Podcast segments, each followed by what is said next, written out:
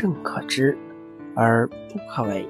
孙子曰：“昔之善战者，先为不可胜，以待敌之不可胜。不可胜在己，可胜在敌。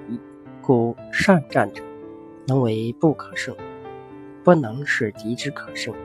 故曰：胜可知而不可为。”孙子：“说，以前擅长打仗的人。”总是会先创造使自己立于不败之地的条件，然后抓住战机战胜敌人，做到不可战胜，就会掌握战争的主动权。敌人出现空隙，就趁机击破他。所以，善于作战的人能够创造不被敌人战胜的条件，但不能肯定敌人一定会被我方战胜。所以说，胜利是可以预测的。但是不可以强求。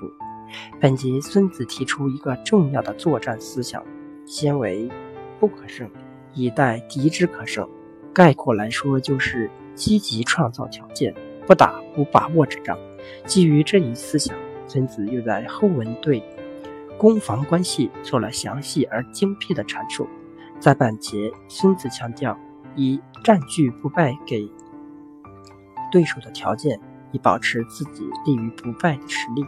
二、伺机而动，战胜敌人。三、预测胜敌战机，不要蛮干。这体现出了孙子把握机遇、转换战机的胜负观。李牧是战国的良将。赵国北部地区有大片地区与匈奴相邻，所以经常受到匈奴的侵扰。赵王指派李牧去驻守。代替雁门郡，防备匈奴。李牧上任后，先是派人搜集匈奴情报，了解其南侵的原因以及作战特点。经过一番分析，李牧发现匈奴人英勇善战，并且每次南侵都是有备而来，而赵国的士兵则是从各地征调而来，缺乏草原作战经验，所以战力不如匈奴。李牧认为，要想打败匈奴，不能硬拼，而是应该先治理好自己的军队，再待时机发动反攻。只要时机成熟，就可以一举打垮匈奴。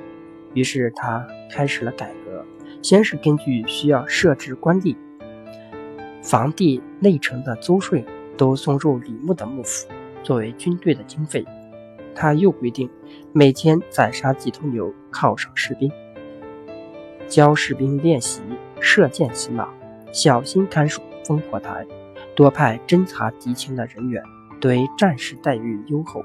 李牧还制定规章说，匈奴如果入侵，要赶快收拢人马，退入营垒固守，有胆敢去捕捉敌人的斩首。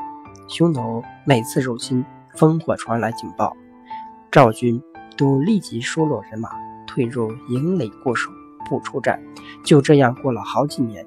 赵国人物资也没有任何损失，可是匈奴却认为李牧胆小，就连赵国守边的官兵也认为自己的主将胆小怯战。赵王责备李牧，但李牧却仍坚守自己的主张。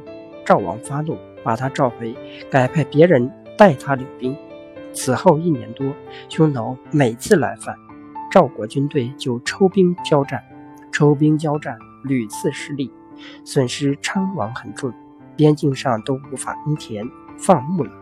无奈之下，赵王只好再听李牧出任。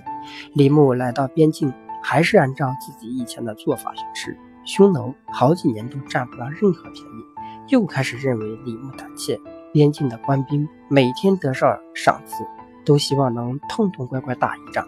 没多久，时机成熟，李牧就准备了精选的战车、精选的战马，敢于冲锋陷阵的士兵、善射的士兵，动员所有力量作战，同时让人们带着大批牲畜到处放牧。放牧的人民漫山遍野，匈奴小股人马入侵，李牧就假装失败，故意把几千人丢弃给匈奴。匈奴等于听到这种情况，就亲自去了。大批人马入侵，没想到却被李牧左右两翼包抄，结果匈奴大败，死伤十多万人马。趁着这股气势，李牧打败了东胡，收降了林虎。此后十多年，匈奴再也不敢南侵赵国。